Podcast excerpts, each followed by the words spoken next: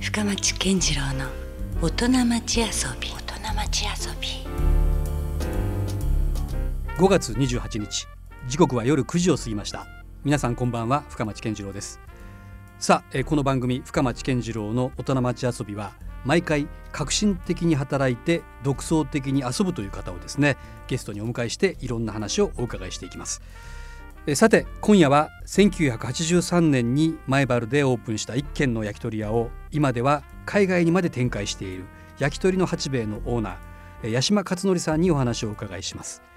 えー焼き鳥の八兵衛の人気の秘密や博多独自の焼き鳥文化は果たして世界に通用するのか、えーこの辺りをストレートに聞いていきますのでお楽しみにさあ、まあ、いつもとこうね違った雰囲気で始まってますけども、えー現在私は焼き鳥八兵衛のソレリアプラザ店にお伺いしてます今夜はですねこちらで、えー焼き鳥の八兵衛のオーナー、えー、八島勝則さんにお話をお伺いしたいと思いますということでこんばんはこんばんは。よろしくお願いしますよろしくお願いします。いやしかしねこのお店自体は結構お客さんもうねこんな早い時間からたくさん来てるんですねいや本当にあのー予想外ですよね。あそそんなイメージはなかったんですまあなかったですね。へーあのーやっぱり商業施設の中っていうことで、うんやっぱお客さんがつくのにうん1年2年かかるのかなと。うんでもやっぱ頑張って好きな場所だからうん頑張ろうと思って、んまあ意外に反応が早くて本当嬉しいですね。はい考えてみたらこういう商業施設の中で焼き鳥屋さんがねあること自体が実はええもう10年前とかからすれば信じられないありえない話ですよね。そんな感じですよねえ。えよくぞ呼んでくださったって感じで。いやいやええでもね、これから今から、まあ、八島さんといっぱい話をしていきたいんですけども、まあちょっとやっぱ普通の焼き鳥屋さんとは違うぞといあっのたところがありますからね違わないとやってこれなかったってこともありますけ どね。そっか逆にそこ差別化していかないとね、ねでまさかですね六本木ヒルズに え。ねえ。ねそんな焼き鳥が食べれる店ができるとはええ思ってなかったですよ僕がびっくりですよね。えそうなんですかだっいてや自分がやって出品されてるんじゃないいでやあれはその、お誘いがあってす、かうんどうですかって言われたら一旦断ったんですようんそんな恐れ多くもねうんまあでもなその前原のちっちゃな商店街からうんなんか焼き鳥屋さんが、うんその六本木ヒルズにお店が出るってなんかうんちょっとロマンがあるなと い思やってすごい夢があるいや話でだなもと思大いま変したですよいやだってね考えて、単純に考えて素人ながらやっぱ家賃とかねそうですねでそれからあのまあ焼き鳥の単価で言えば、えええ元取れるのかなってやっぱちょっと心配になりますもんねえ、いや心配してくださいよもう大 変ですよいや本当にこれだから実際どうだったんですか実際その六本木とかね出店されるのにおいて、その博多のそういう食文化の焼き鳥っていうのが全然皆さん知らないでしょ、そうなんですよだからあのー福岡でやってる時は東京のお客さんが美味しいとか、うんいいねとか言ってくれて、うんもうそのまんまその気になって行っちゃったもんだから、うんまあ7年前うん、まあ散々な結果ですよねあ結構やっぱ大変だったんでいすやもう全然まずキャベツを出した時に、うんえなんでキャベツが出てくるのみたいなうんでその後にそこに豚バラ乗せた時に、うんやめてよキャベツの上に豚バラとか乗せるのみたいな、おーなんでみたいなえでもあれって本来そのサービスじゃないですかサービスだけど、うんあのそれ東に京スタイルとは違いますからね、おええうんええ、で、あのー福岡の焼き鳥でネギ刺さなきゃじゃないですか、あうんの玉ねぎじゃないですかあそうですね玉ねぎですよそうねそう豚バラも絶対それも結構言われますよね、福岡ってネギがないのとか え ー、そんあなりまこすとよまで言われますねえー、じゃあよく今までそれでやってこれましたねじゃあいや東京もでういやもう東京最初の3年間はもうう正直大変でしたねお客さんが来なくてでうん3年目になんとかなんとか人気が出てうん今今に至るんですけどもそれきっかけって何かあったんですか理解してもらえたきっかけいや徐々に徐々にじゃないですかねあだんだんその食べてきた人が口コミでこう広めていったうんぐらいの話なやんでっぱすりかあの熱心に応援してくれるお客様っていうのがいらしたんで、うんそれがなんか不思議と東京生まれ東京育ちの江戸っ子の方だったんですよ、うんなんかね博多の人に出るようなもうその江戸のおじちゃんおばちゃんが、うんうん懐かしいあの福岡のおじちゃんおばちゃんと一緒なんですよあー僕にとって。なるほどうん、あーあんたいいね頑張んなさいよとかさ「うんえ何福岡面白いね」とかうんすごく応援してくださってそれからですよねうんで、まあ、3年ぐらいかかりましたけどうん軌道に乗るのに、うんまあ、頑張ってよかったですねまあそんな八島さんなんですけども、うんこれそもそものきっかけっていうんですかえ、焼き鳥屋さんをまず始めるというか、そのなんかそのおお父様とかその前の代からやっぱりいろいろあるんですか流れえとっしとてですね、あのー父が精肉店やってまして、うんその精肉店が、あのー私が大学1年ぐらいかな、うんあまりよくなくなったんですねあちょそっれとこそスーパーだったりそういですそうとこそろにう勢いにちょうどそういうととこですね肉の安いとこがあって精肉店がもううん閉めるぞみたいな雰囲気だったんですよなるほどでも、うん大学も行けないみたいな、うんええみたいなうんで焼肉屋さんか焼き鳥屋さんをするのが流行ったの当時、うんうん肉屋があだからどうしようかって言った時に、はいまあ、親戚にあの焼き鳥屋さんで美味しいとこあったから、うんじゃあ俺が修行に行ってうん俺がやるよみたいな、うんちょっとやっぱ商売好きだったんで、うんとりあえずまあ最初の3年かうん5年はやってみようかな、でも本当は事の起こりはそうなんですおよー母と2人でなるほどね商店街の片まあ家隅で業をいい形でちょっとそうですついでいくというか、そうですねまあうん本当にノリでやった感はありますよね21の時ですからねうんあかなり早いですよ22ね22歳ですね早っそれはかなりじゃあ順調にそこからスタートしていった感じなんですか、えっ、とね最初は良かったですよねお肉屋さんがやってる焼き鳥屋さんということで、うんでもやっぱりあのまあ私も若かったんですし、うんやっぱりこうなんていうの慢心うん安心しました 慢か心してしまいましてです ねこんな彼ちょろいぜみたい ないやそれはあったかもしれないですね だかららあの当時あのまだ誰もチューハイをやってない時に、うん東京の文化を本とかで勉強して、うん、チューハイをなんか西日本で一番売る店だったりとかああそんなこともあったんですかありましたねチューハイと焼き鳥の組み合わせでううまくいったというかうんうんでまあ途中3年ぐらいした時に大きくしようとして、うんうんまあ、お店をちょっと拡張したんですようね。んであのまあ、今だから言えますけどその時、うん炭じゃなくて、うん電気に変えたんですよあー そっちの方が多く焼けるし誰もが焼けると思って、うんうんうんそこから気づかないだろうと思ってたんですけど、うんやっぱり味の差でしょうねあやっぱお客さんが少しずつ離れてきましたよねーなるほでもその時まだ気づいてないんですよ僕はどあそうなんですか全然でもだんだんだんだん売り上げはだって目に見えてもう目に見えて目に見えておでいよいよ売り上げがなくなって、うんやばいなとうんこれは本当に大変なことになるぞとうんそこから勉強しだしてもう一度うん初心に帰りうん炭だったら、うんじゃあ本当に美味しい炭を使おうとかうんもう本当に美味しい塩を使おうとか、うんなんかもうそこしかないなとうんうんで炭を全部調べて、んその当時備長炭が高かったんですけどああ備長炭ね備長炭うんだから備長炭を豚バラで焼いたの多分僕は最初かなと思いますけど、そうなんですねえー、昔岡炭ってあの穴が開いてる、ねうん炭なんですけどあれで温度が低いんですよねう、んで備長炭で温度を上げるためにはやっぱ大変なその空調設備がいるんですけど、うんそれをやってうんなんとか、うんであのちょっと良くなったんです、なるほどねやっぱりそのやっぱある程度こう天然のそういうこうねうんまあいわゆる炭っていうものを使うに関してはやっぱなかなか難しいわけですよコントロールというかそうですねなるほどね。さあ今夜は焼き鳥の八兵衛の、えーオーナー八島勝則さんをお迎えしてお届けしてますけどもでそこからはどうなんですかそこからはもうようやくなんていうんですかいやいやこう見失わずにといいうやか違いますその辺でもやっぱブレてたんですよあそうなんですか、ブレてたんですやっぱ焼き,、焼き鳥を美味しくするのもそうですけど、焼き鳥時代焼き鳥ってそのものが良くないのかなとうんで僕はな,、うんん、なんかねそその時ですうね、んうん料理の鉄人って流行ってたんですよああ番組でよくやってましたよねそうやっぱね料理対決コックコート着たいなと思っておおまあ全然焼き鳥とはまた正反対というかね、でまたお店が暇だったもんですから、うん9時か10時に閉めて、うん天神の方の、うんあのミルキーウェイってあったんですけども、うんそこにうん夜バイトに行ったり、うんあとフレンチの居酒屋の昔本当に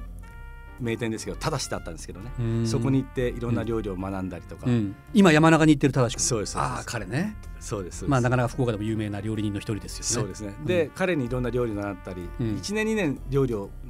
習ったとか聞いたとかいろんなことをやってたんですよはいで僕の中ではいずれそのフレンチ居酒屋かイタリアン居酒屋をやろうかと思ったまた全然違う方向に目指しまたんでだすまだその時ブレてたんです焼き鳥もかっこいいですよでもちゃんと いねやこう焼いてる姿っていうのはそれでそれでね、うんあのいろいろ料理ができるようになって、うんうんまあ、ただしに俺ここまで作れるようになったよとか、うんうんミルキの竹ちゃんに俺これもできるようになったよとかさ、うんうんうん分かる分かるとかうん学んでやった時うんうに、んその時ただしが言ったんですよね、うんあの八島さんのねうんあの料理美味しいし、うん覚えいいけど、うんあの僕15歳からやってるんで、うん絶対僕にはかないませんよと。ああなるほどで八島さんの焼き鳥美味しいのに、なんでそっちの道行かないんですかっうて、んなんでそのの情熱をうん焼き鳥に向けないんですかって言われて僕ははっとその時来たんですよ。うんあなるほどねと、うんやっぱ俺この道で行こうと。うんで焼き鳥屋さんその時その、ベタな焼き鳥屋さんあったんですけど、うんちょっとなんかこうか変わったっていうか変えた焼き鳥屋さんがなかったんで、うん八島さんそっちに行けばいいじゃないですかって言われて、うんうんはあなるほどねとまあいいこと言うねっ つってそれからですよ変わったのへもう焼き鳥だけに邁進してその前だから寄り道したフレンチとかイタリアンのいろんな料理とか、うんデザートを出すとか、えうん盛り付けをきれいにするとか、うんうんいろんなことをじゃあ焼き鳥に集約してみよう、なるほどねええでやっぱ持つべきものはそういうまあ仲間っていうか友だったりもするわけですよまあ、僕はそういう友達というか知人というかうん意見をしてくれる人が周りに多くて、うん助けられてますよね、うんなんか本当にそういう人たちに助けられてきた人生っていうか、うん焼き鳥屋さんなのかなっていうのはありますうね、んうんいやだからなんか僕も学生時代の東京での焼き鳥体験の話しましたけど、なかなかこれなんで東京にないんだろうってうん思いましたもんね、だってこんなに美味しいものなのに、うんそうつ通じないわけがないと僕もうん実は思ってたんですよね。うんうんでそれがなんかね、まあ、唯一と言ってもいいその八島さんが唯一その福岡から外の世界うにん焼き鳥文化を今ひまさに広めようとしている感じがしますね。そういう感じですけどね、うん、そこのやっぱ野心ってやっぱあるんですか、そうなんか、まあ、そう別に金儲けとかじゃなくてもねやってみたいって気持ちはありますけど、うんやっぱりあの今やってる最中なんですけど、うんやっぱ難しいですよね、うんやっぱ難しい難しいと思いますでもやっぱり、そのそこで諦めるんじゃなくて、うんそのまあ、僕の意思を誰か継いでくれると思うし、うんその僕はやっぱ従業員のところに言いたいのはスタッフに言いたいのはやっぱり、えー外に目を向けてほしいですね、うん視野を広く持ってほしいっていうか、うんなんか想像力というか、うんデザイン力というのがなるほどそういうのがもしみんながねう気んづけばうん仕事ももっと楽しくなるし、うん、えーそれは言ってますね。そういうなんか従業員になんかある種こう夢を与えるためのなんかいわゆる事業展開だったりもしてるわけですよ。それもありますけどやっぱり、うんやっぱり自分が楽しいっていうのがうん一番あるのかな、うんそれでこんなに楽しいんだよっていうのも自由に教えたいみたいな、うん仕事ってこんなに楽しいよっていうの今だから福岡に5店舗ですかそうですねはいであと東京に2店舗はいそしてなんと台湾海外はいに1店舗っ一店舗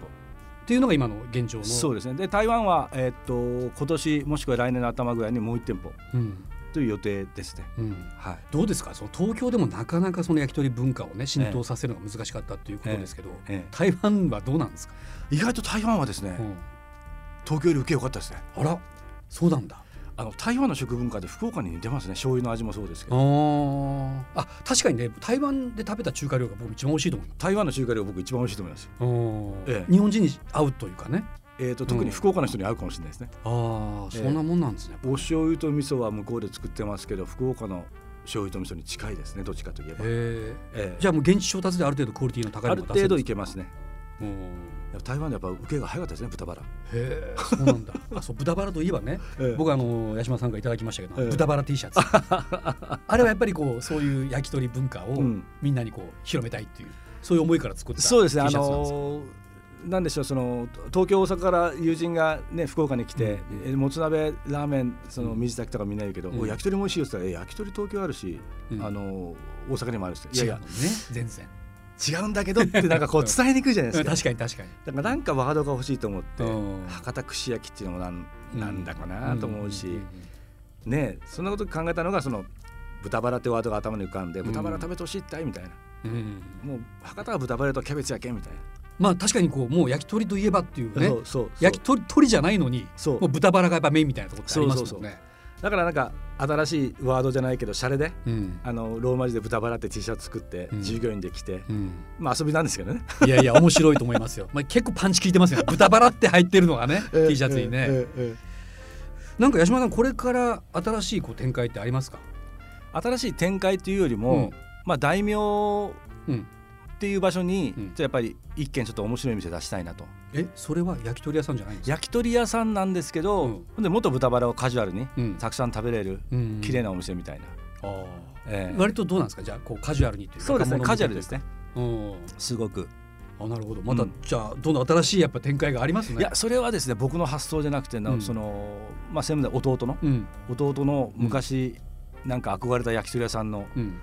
なんかスタイルらしいんですよへえ。だから僕がバイトしてて修行してた時に、うん弟がその時小学校6年生で,、うん。でその時に見た焼き鳥屋の印象、うんなんか太鼓がどんどんとなってあキャベツがあってー